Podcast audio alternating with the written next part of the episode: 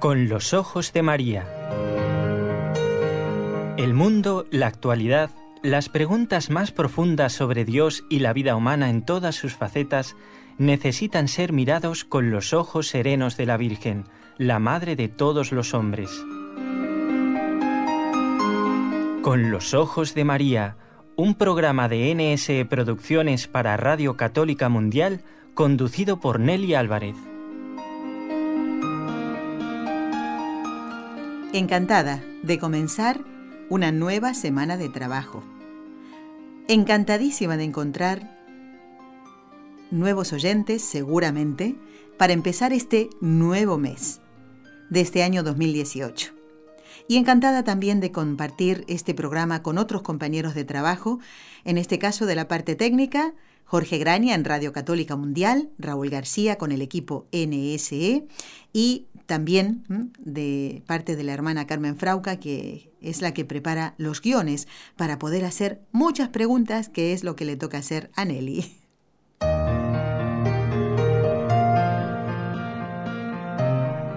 Y ya mismo doy la bienvenida de parte de todo este equipo de trabajo al padre Juan Antonio Mateo. Muy buenas tardes, doctor Mateo. ¿Cómo se encuentra? ¿Cómo está la cosa por allí?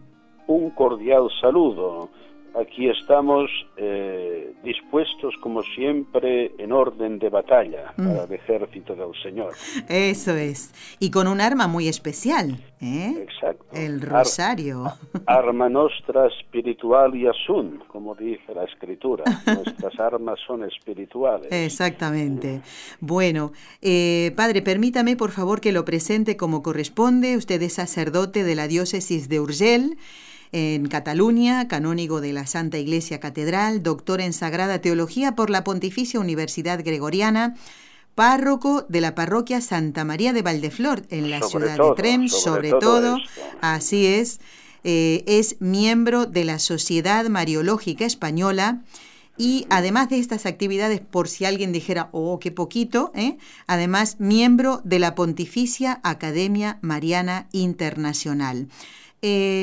¿El trabajo de la sociedad mariológica repercute o después esos trabajos que se realizan mm, se muestran, se dan a conocer a través de la Pontificia Academia Mariana Internacional, padre? No, son dos instituciones diferentes. La Pontificia Academia eh, coordina los congresos mariológicos y mundiales eh, en todo el mundo, eh, que luego son animados por las distintas sociedades mariológicas que hay, por ejemplo, la Sociedad Mariológica Española. Entonces, los trabajos propiamente los hacen las sociedades mariológicas nacionales y la Pontificia Academia coordina, suma, propaga y también tiene iniciativas peculiares.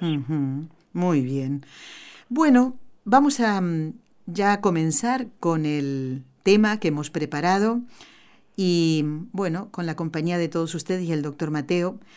Eh, comenzamos todos, gracias a Dios, un nuevo mes, el mes de octubre. Padre, ¿cuál es la razón de que este mes se llame tradicionalmente mes del Rosario? Sí, es, eh, es, buena esta pregunta porque sería una interpretación equivocada pensar que solo debe rezarse el rosario el mes de octubre. Exacto. ¿eh?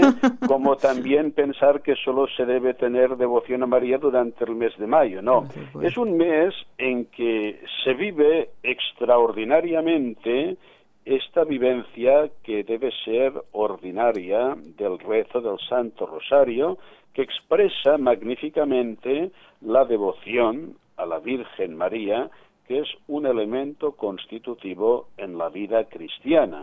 Entonces, ¿por qué octubre? ¿Por qué octubre? Pues porque en octubre, y hace unos cuantos siglos, ocurrió algo realmente extraordinario algo maravilloso, algo que ha configurado nuestra identidad y nuestro destino.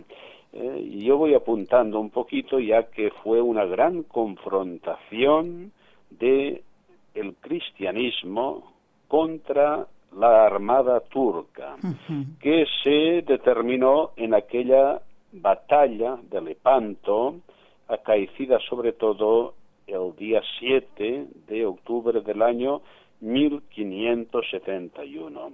A veces, cuando nos hablan de hechos históricos que, que, quedan lejanos en el tiempo, pues claro, de 1571 hasta hoy ha llovido muchísimo, pues la gente puede pensar que es algo que no va con ellos, que es algo que les queda distante, pero para que se den cuenta de la importancia que tuvo aquel acontecimiento, yo les pondré un ejemplo que todo el mundo entenderá perfectamente.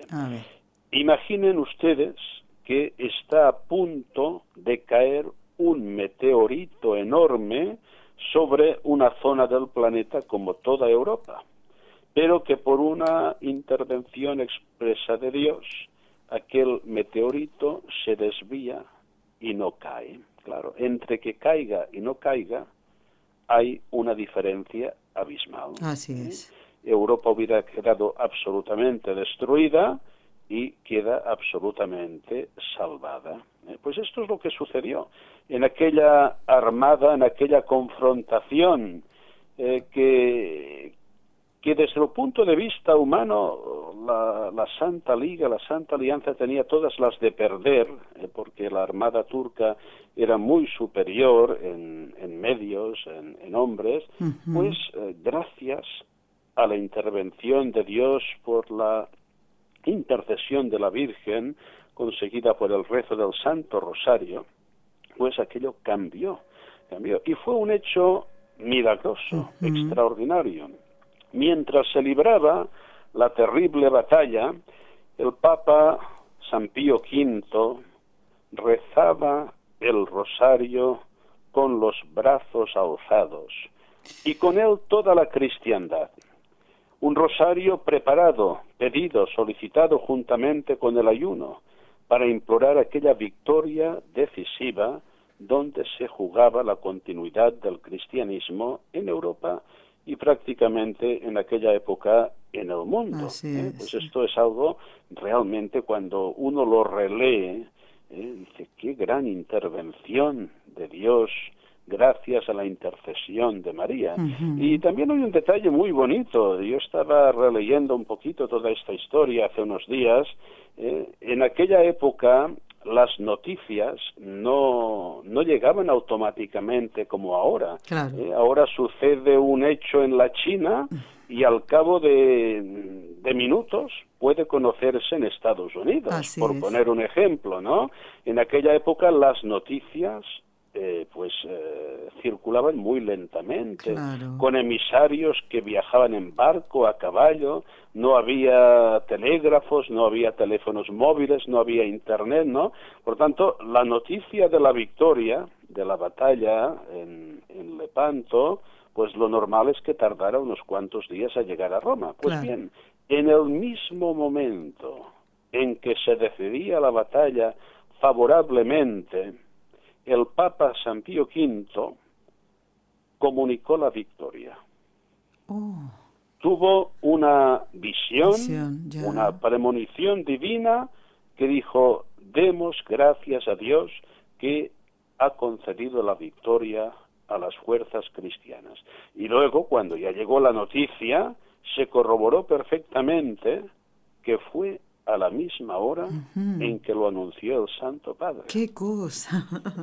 no, no, realmente eso está muy bien documentado. está en el proceso de beatificación y de canonización de este gran Papa.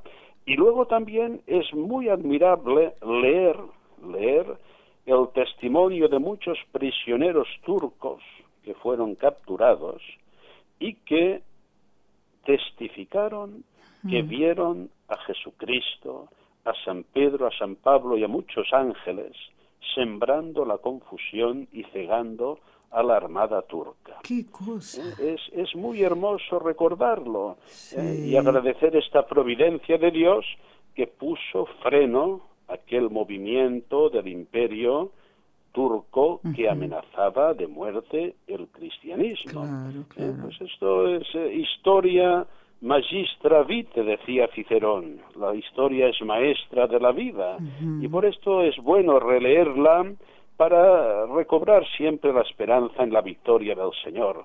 Eh, Dios, su iglesia, pueden perder muchas batallas, pero nunca la guerra. Así es, ¿eh? exactamente. porque la victoria y el poder son siempre del Señor y a esta victoria está asociada la Virgen María, la Virgen Santísima, que fue invocada con el rezo del Santo Rosario. Todos los soldados eh, antes de la batalla invocaron a nuestro Señor Jesucristo, a la Santísima Virgen María, y toda la cristiandad estaba rezando intensamente el Santo Rosario. De aquí la institución de Nuestra Señora de las Victorias, que luego fue cambiada con el nombre de Nuestra Señora del Rosario, porque la victoria, el Santo Padre, la atribuyó a esta fuerza de la oración del Santo Rosario. No hay duda, no hay duda. Y, todavía, eh, Padre, seguimos pensando que, que, las victorias están en nuestra mano. Le digo esto porque justamente hoy en la oración estaba leyendo mm, la historia de Gedeón, que se enfrenta a un ejército que le triplica o más todavía en número, y es como si Dios le hubiera dicho, eh, y tú tienes demasiados hombres para esa batalla. Efectivamente, es increíble.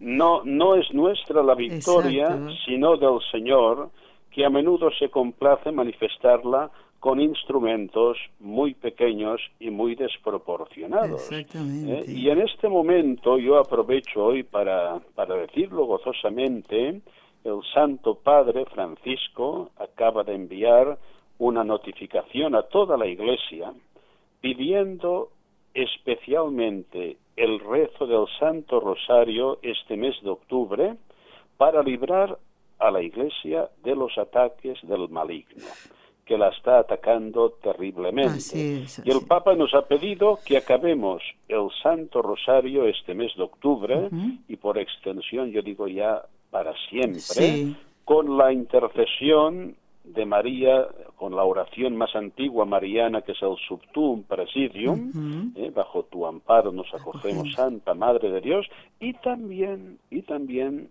con la oración del Papa León XIII a San Miguel Arcángel, eh, que es una oración que el Papa León XIII pidió que se rezara siempre junto con las preces marianas al acabar la Santa Misa y que hoy gozosamente pues ya en muchos lugares del mundo se ha recuperado esta esta práctica tan oportuna y tan necesaria. Por tanto, queridos oyentes, este mes de octubre en esta batalla terrible y decisiva que está librando la Santa Iglesia de Dios, hay que rezar el Santo Rosario por esta intención del Papa y acabar con esta antífona mariana y con la oración a San Miguel Arcángel. Y hoy lo comunicaré a todos los fieles de mi parroquia en el Rosario inicial para que cada día se rece acogiendo esta petición tan oportuna que nos ha hecho el Papa. Bueno, Padre, si le parece, podemos rezar cada una de esas oraciones ahora mismo para recordarlas. Empezamos con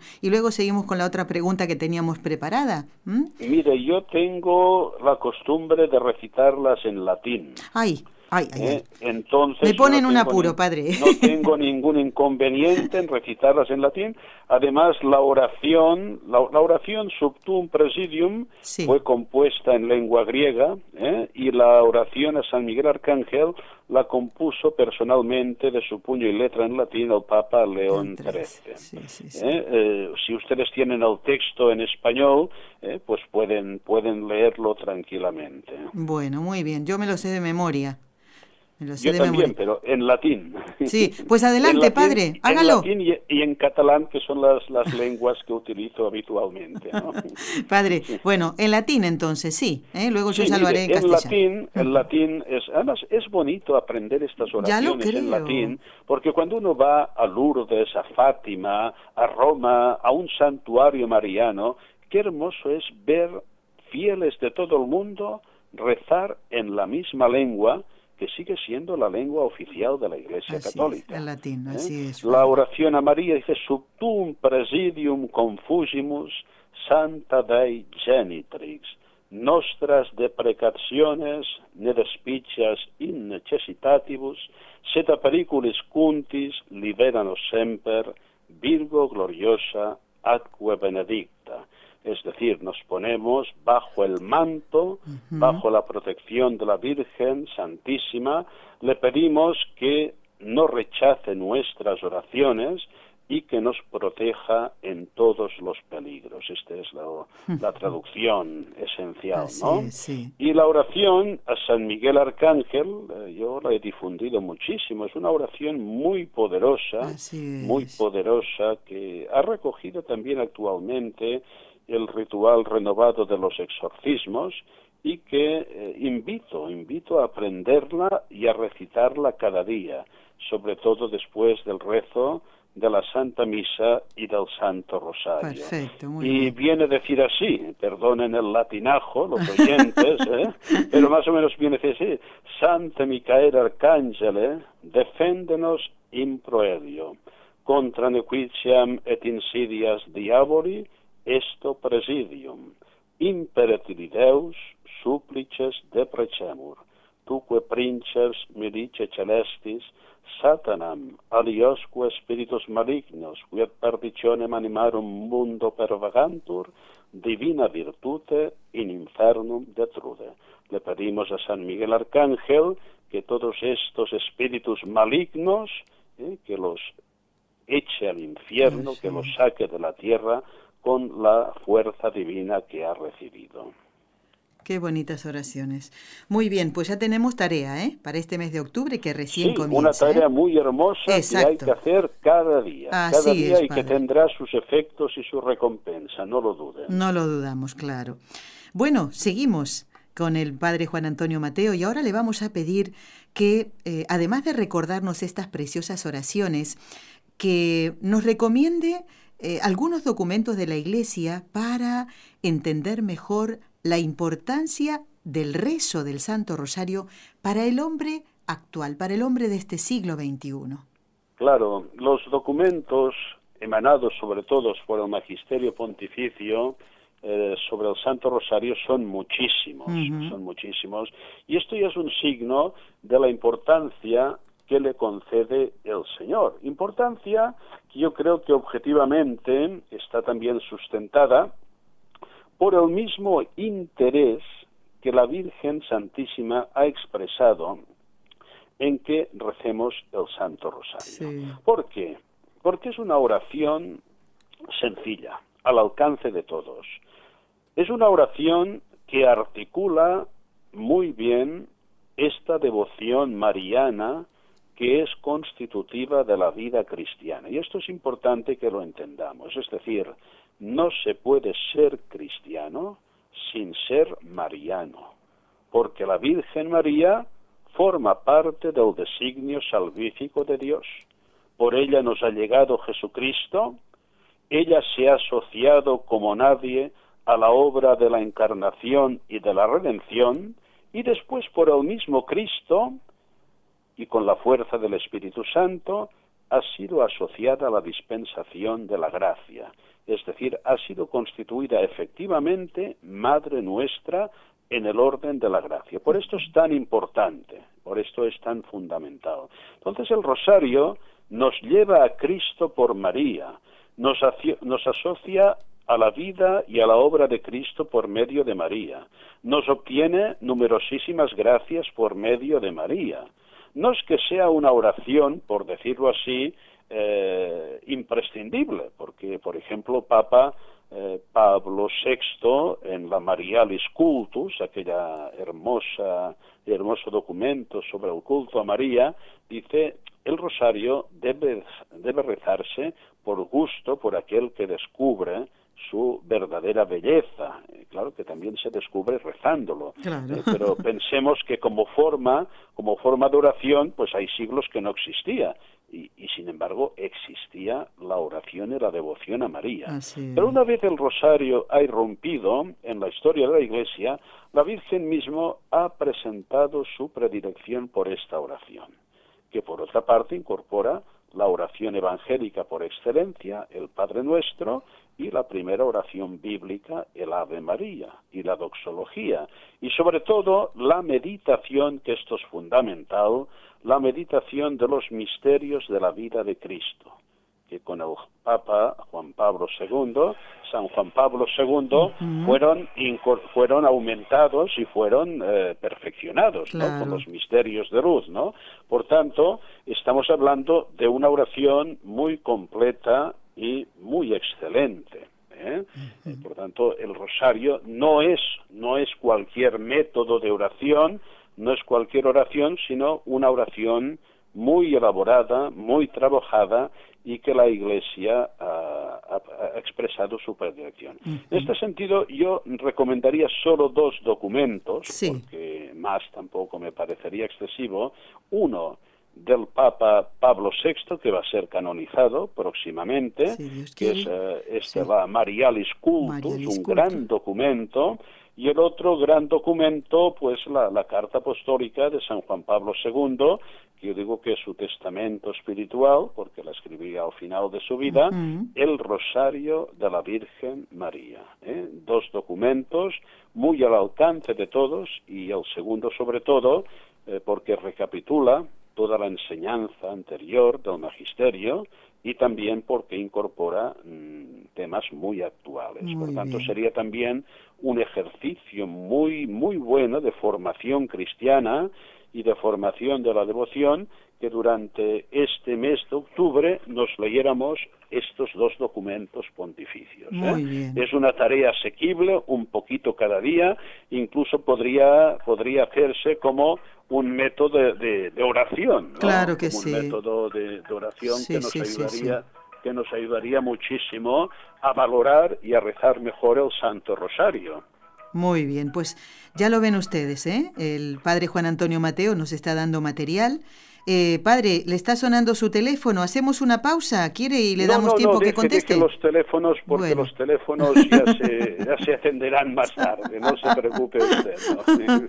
bueno, padre, mm, a pesar de, tratarse esta, este rezo del rosario, esta devoción a María, ¿no? Mm, a través de, del repaso de la vida de Jesús, donde siempre ha estado María, ¿no? Eh, de ser una tradición tan antigua, podemos considerar que es un tema de actualidad está bastante unido con, la pregunta anterior, ¿no? Eh, la bueno, yo creo que después de lo dicho, la, la, pregunta se responde por sí sola. ¿eh?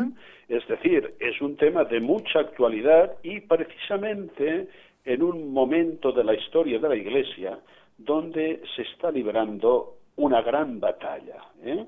No es la misma batalla que Lepanto, pero es una batalla eh, semejante en la grandiosidad de los peligros que acechan hoy a la Iglesia eh, y de los medios que debemos disponer. Y yo para esto pues recomendaría un poco que se lea esta comunicación que nos ha enviado el Papa Francisco para el rezo del Santo Rosario este mes de octubre. es de suma actualidad, de suma actualidad. muy bien. Dijimos que al repasar la vida de nuestro Señor, eh, en el, al reflexionar, ¿no? al hacer estas pequeñas meditaciones eh, en los distintos misterios del rosario, hoy lunes rezamos los gozosos, mm, vemos que no podemos separar a Jesús de María, aunque digamos eh, la oración de Jesús en el huerto. María estaba allí. ¿Cuál es la misión que desempeña ella con su presencia en la vida de Jesús?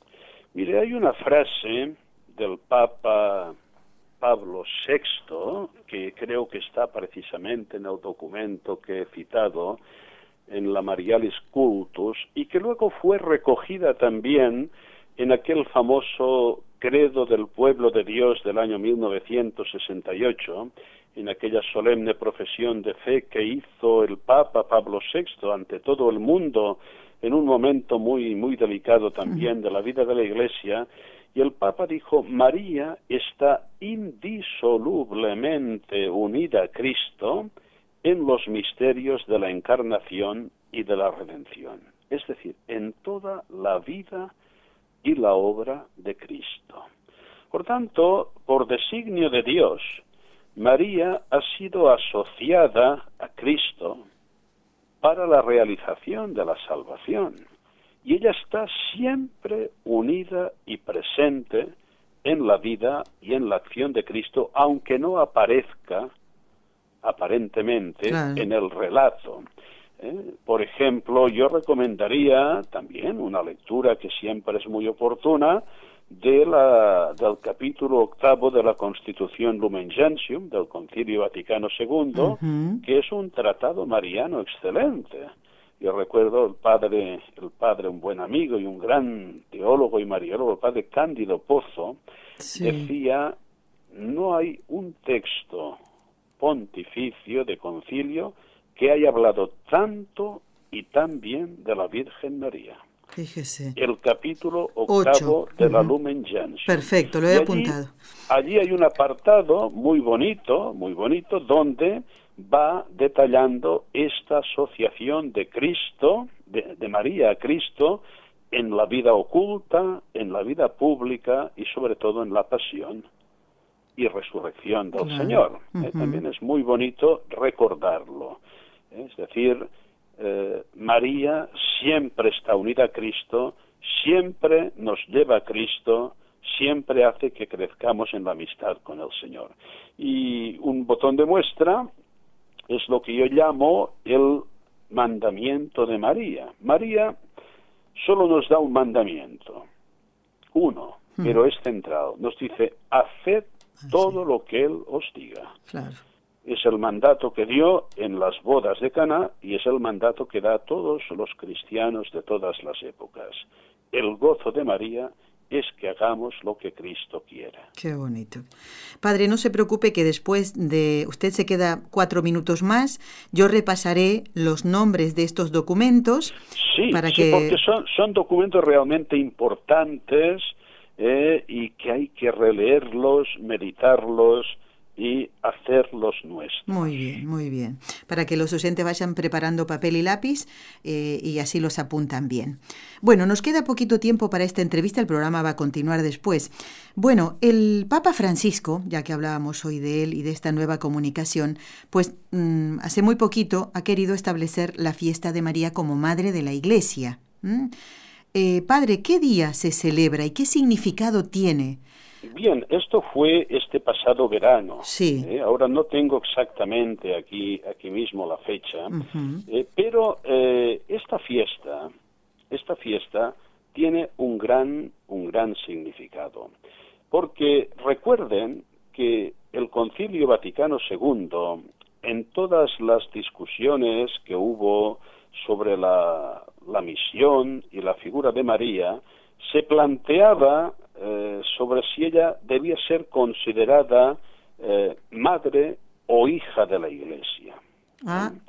No sé si saben esta discusión entre teólogos y padres conciliares y no había una unanimidad muy clara. Entonces el mm. Papa, por sorpresa, intervino en el concilio y declaró solemnemente a María Madre de la Iglesia. Y el concilio recibió esta declaración con un inmenso aplauso de todos los padres conciliares. O sea que podremos decir que el título de María, Madre de la Iglesia, es un título específico que surge del Papa Pablo VI y con él de todo el Concilio Vaticano II. Expresa esta solicitud maternal de la Iglesia eh, por parte de María eh, de una manera muy específica, dice el Papa, sobre fieles y pastores, sobre todo el conjunto de la Iglesia. Porque de hecho, en la misma doctrina del Concilio Vaticano II, la Iglesia ha llegado a su plenitud en María. Por tanto, María personifica la Iglesia y ejerce esta acción maternal sobre toda la Iglesia. Y por tanto, María propiamente es madre de la Iglesia. Es miembro de la Iglesia, pero madre, madre. Como una madre es miembro de una familia, precisamente como madre. Como madre, ¿Eh? exacto. Tanto esta fiesta nos recuerda esta verdad gozosa de fe y el Papa Francisco quiso hacer unos añadidos pastorales que también son muy bonitos y muy en consonancia con la doctrina conciliar, dijo, y quiero establecer esta fiesta para que todos en la iglesia y la iglesia mismo como tal tengan siempre entrañas maternales de misericordia, para que todos vivamos esta dimensión materna de la Iglesia. ¿Eh? Fíjese que está también muy en consonancia con el año de la misericordia. Así es, exactamente. María, Madre de la Misericordia. Por tanto, es un título que nos invita a redescubrir esta acción gozosa de María como madre, aceptarla y también a vivirla. Es decir, estas características maternas, entrañables, misericordiosas, que la Iglesia está eh, llamada a ejercer de manera especial en el mundo de hoy. Padre Mateo, le pedimos su bendición y le agradecemos. Con mucho gusto. Yo creo que he dado algunas pistas. Ya lo creo. Todo materiales y tareas para hacer. Mucha tarea nos ha dado. Y de reflexión. y que les ayude la bendición del Señor que gozosamente les imparto. En el nombre del Padre, del Hijo y del Espíritu Santo. Muy bien, gracias Padre. Y que... Lamento no poder compartir más tiempo con todos ustedes, pero hay muchas tareas acuciantes a realizar. Eh, como el inicio de la catequesis, ¿no? Que ahora empieza ya. Recen por los niños y niñas para que crezcan en el camino de la fe. Muy bien, gracias Padre. Hasta otro momento, si Dios permite. Hasta muy pronto, gracias. Si Dios quiere.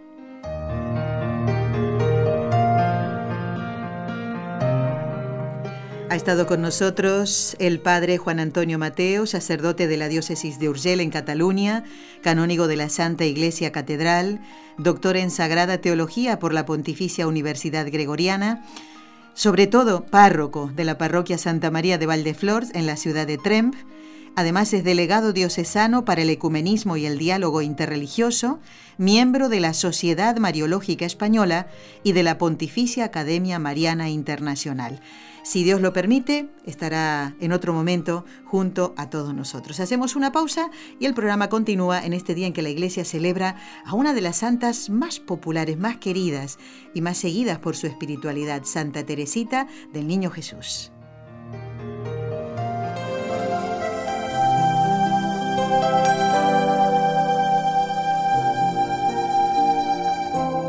Estás escuchando en Radio Católica Mundial el programa Con los Ojos de María, en vivo y en directo, presentado por el equipo Nuestra Señora del Encuentro con Dios desde Barcelona.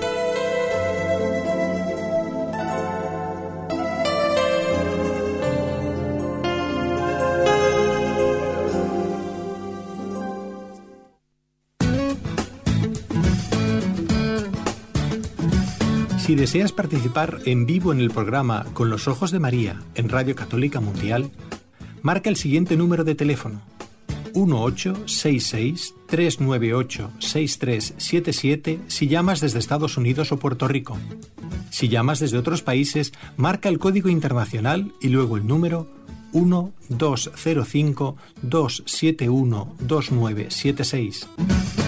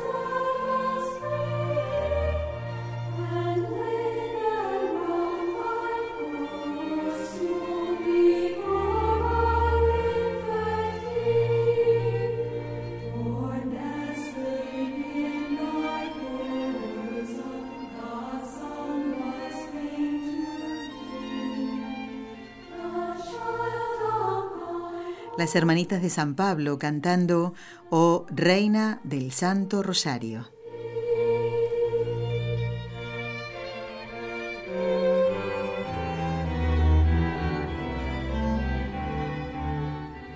Bueno, y ahora vamos a, repasar un poquito eh, algunas cositas que hemos visto durante la entrevista con el padre Juan Antonio Mateo.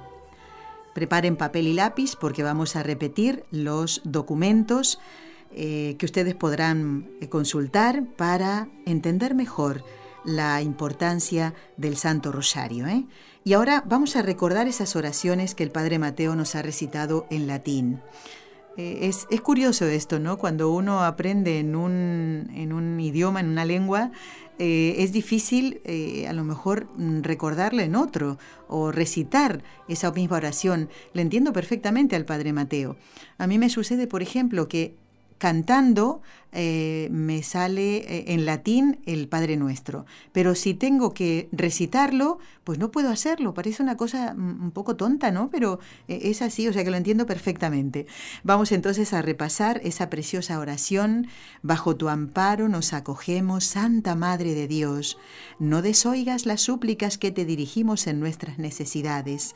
Antes líbranos de todo peligro, oh Virgen gloriosa y bendita.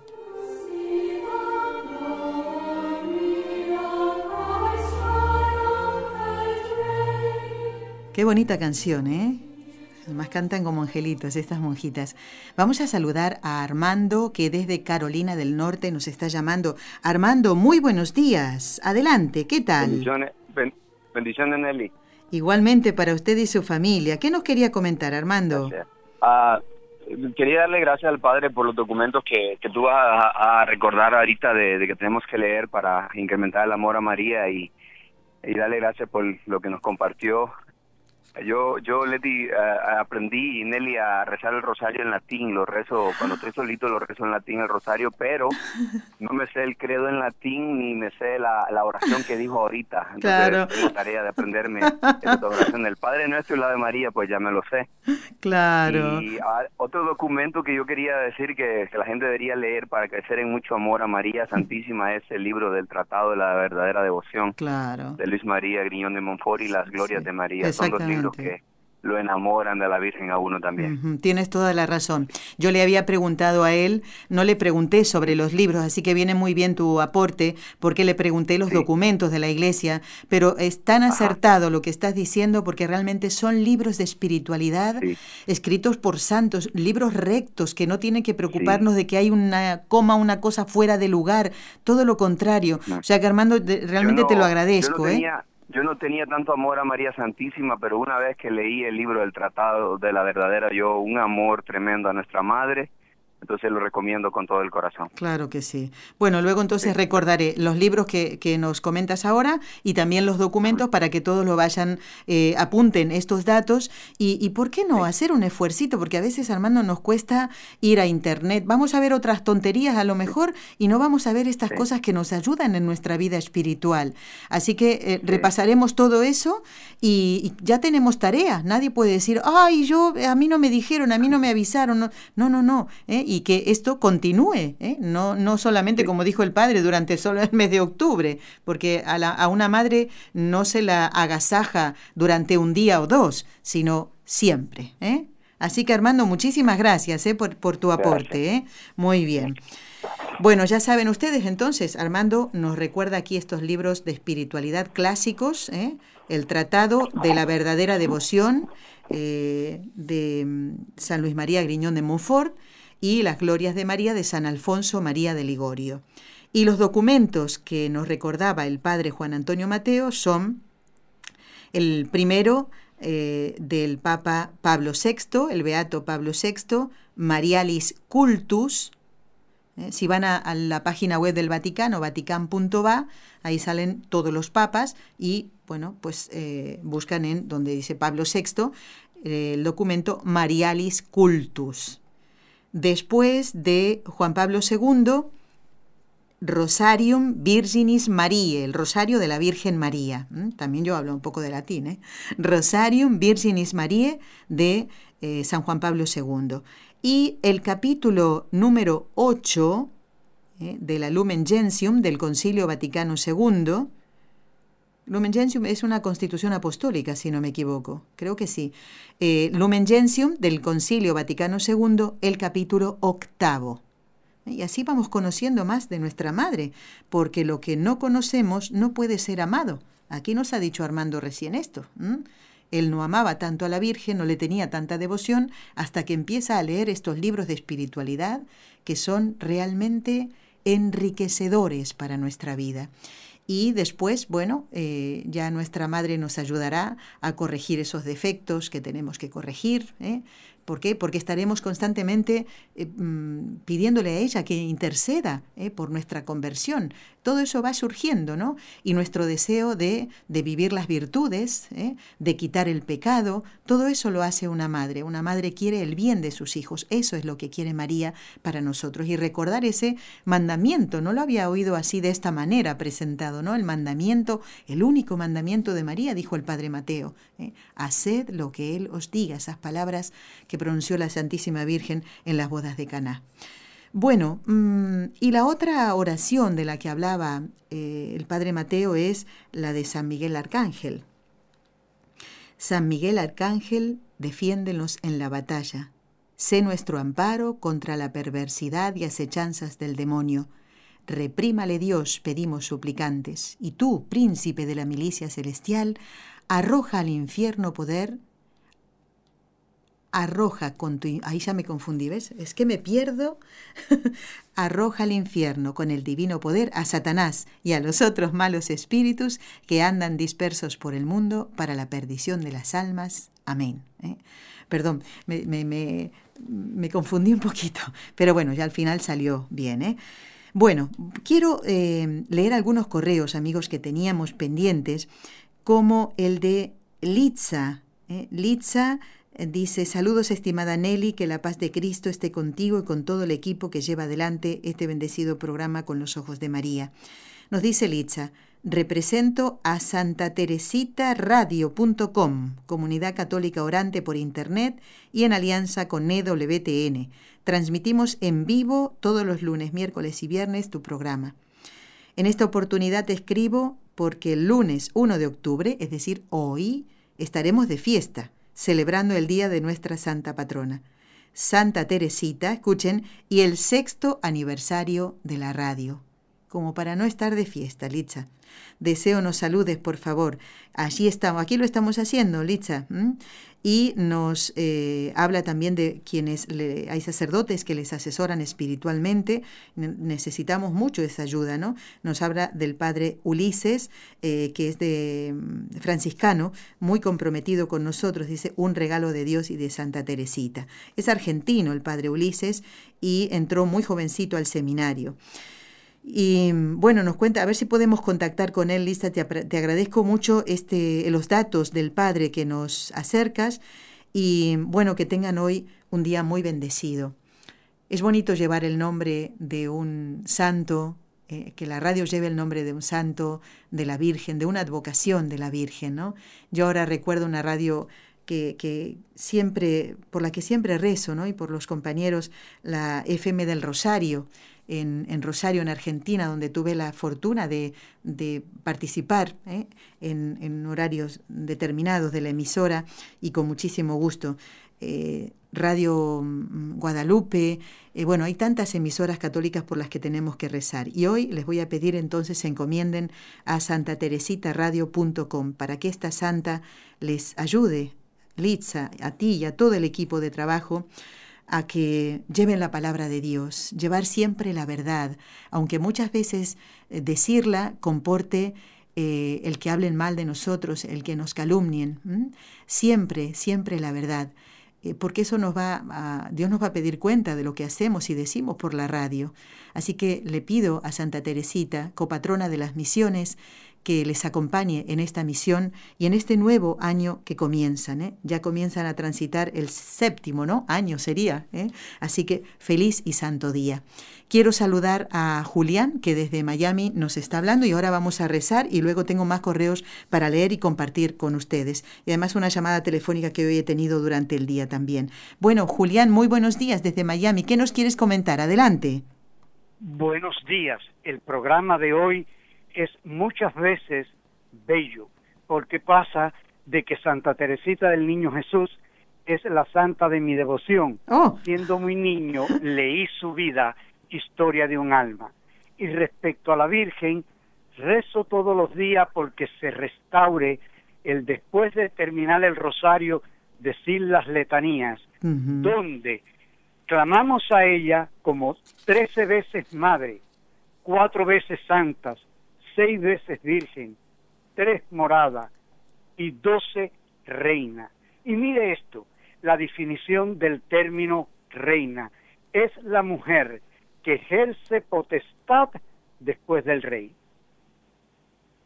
Madre mía, los oyentes de hoy han aportado datos tan bonitos, tan enriquecedores para nuestra vida espiritual.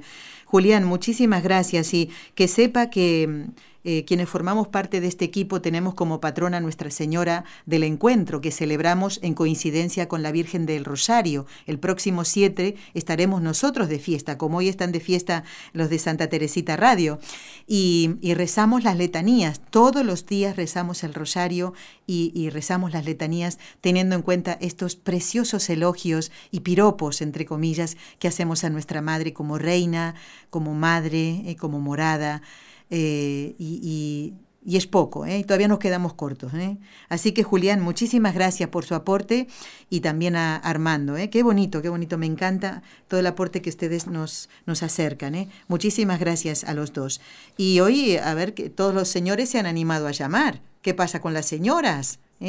Lo han hecho también Armando y Julián, que ya dicen, yo más vale que no llame. bueno, quiero saludar a Jackie, que es una oyente que en este momento está en un lugar de España, ella es peruana y ya cuando vivía en Perú escuchaba eh, a este equipo de trabajo y hoy esta mañana estuve hablando un poquito con ella, nos llamó por teléfono para encomendarnos una oración muy especial por un familiar que está pasando un momento muy, pero que muy difícil. ¿eh? Y aquí eh, más que nunca, Jackie, te invito a rezar el rosario justamente por esta intención por la que tú me pediste rezar. Con mucho gusto lo vamos a hacer, como siempre rezamos por todas las intenciones de nuestros queridos oyentes. Así que eh, te invito ya que estás en España, eh, como te lo dije hoy por teléfono, a que te organices un poquito y que puedas compartir un con los ojos de María en eh, bueno, prontito, ¿eh? ¿eh? ya eso lo dejo a tu criterio, de acuerdo a tus actividades y que puedas venir por la ciudad de Barcelona. Hoy no te lo recomiendo porque hoy la cosa está muy alborotada, ¿eh? políticamente hablando, así que hoy no conviene venir por Barcelona, cada uno a quedarse en su casita. Bueno, vamos a rezar, ¿qué es lo que toca hacer? Bien, dice Raúl, muy bien. vamos a encomendar amigos Hoy eh, rezamos por todos los sacerdotes, como lo hacemos siempre, y vamos a encomendar a todas las oyentes que tienen el nombre de Teresa eh, y lo tienen por Teresita, o que se llaman directamente Teresita, ¿eh? con muchísimo gusto. Y vamos a también a encomendar a las víctimas de este desastre natural, este tsunami, terremoto, que ha dejado casi mil muertos y no sé cuántos miles de desaparecidos.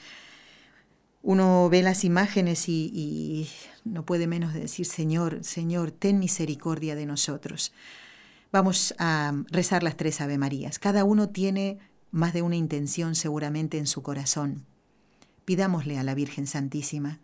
Y tú, amigo oyente, si no estás eh, acostumbrado a rezar el rosario, comienza hoy. La Virgen te ayudará pon esa preocupación en sus manos, porque esa, eh, eh, el rezo del rosario es el arma poderosa que tenemos los cristianos. No podemos luchar con pistolas, con cuchillos, con lanzas. Luchamos con el rosario, porque va dirigido a nuestra Madre. Como ahora lo hacemos, en el nombre del Padre, y del Hijo, y del Espíritu Santo. Amén.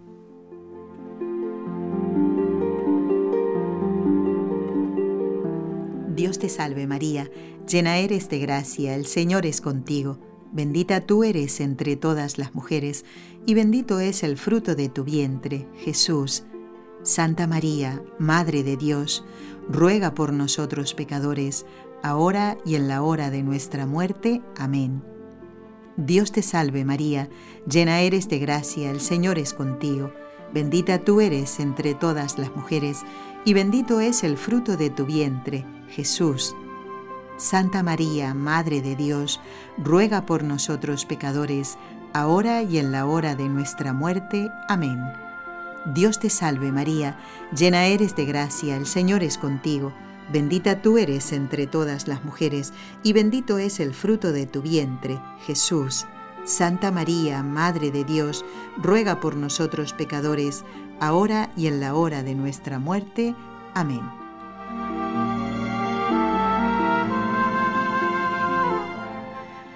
Seguramente ustedes habrán oído, bueno, más de una vez en este mismo programa, eh, o tal vez en algún programa mm, de televisión eh, católico, el, el, hablar de la batalla de Lepanto, a la que hizo referencia justamente el padre Juan Antonio Mateo y muy unido al, al rezo del rosario, a Nuestra Señora de las Victorias y Nuestra Señora del Rosario.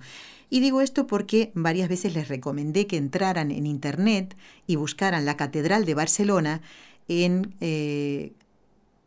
cuyo interior, concretamente en la capilla del Santísimo, a la entrada a la derecha, está la, el Cristo de Lepanto. Dice la tradición que ese era el crucifijo que llevaba la armada eh, cristiana en lucha contra los turcos.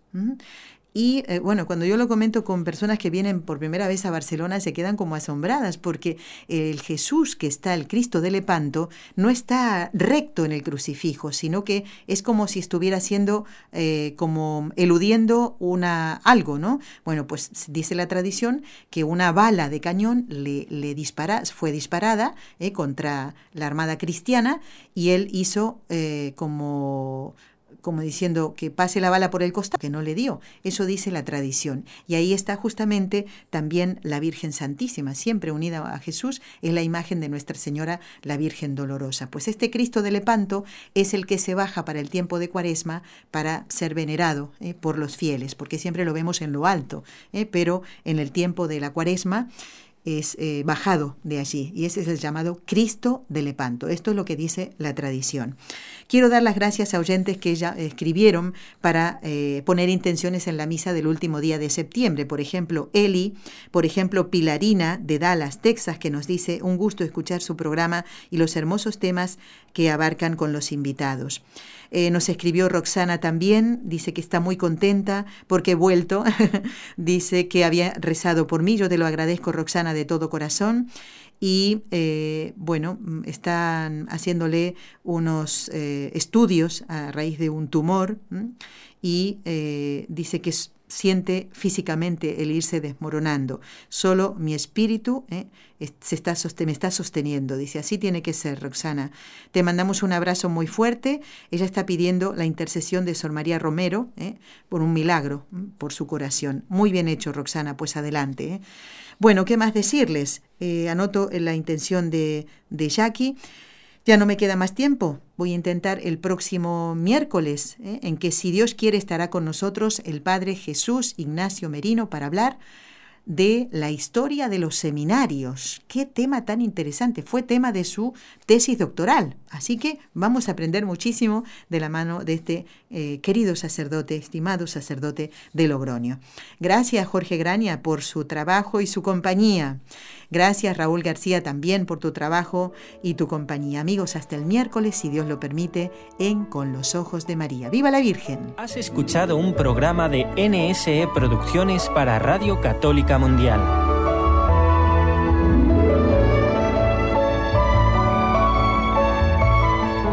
¿Quieres conocernos? Escríbenos al correo electrónico con los ojos de María arroba nsradio.com. Envíanos tus sugerencias o comentarios con los ojos de María arroba nsradio.com.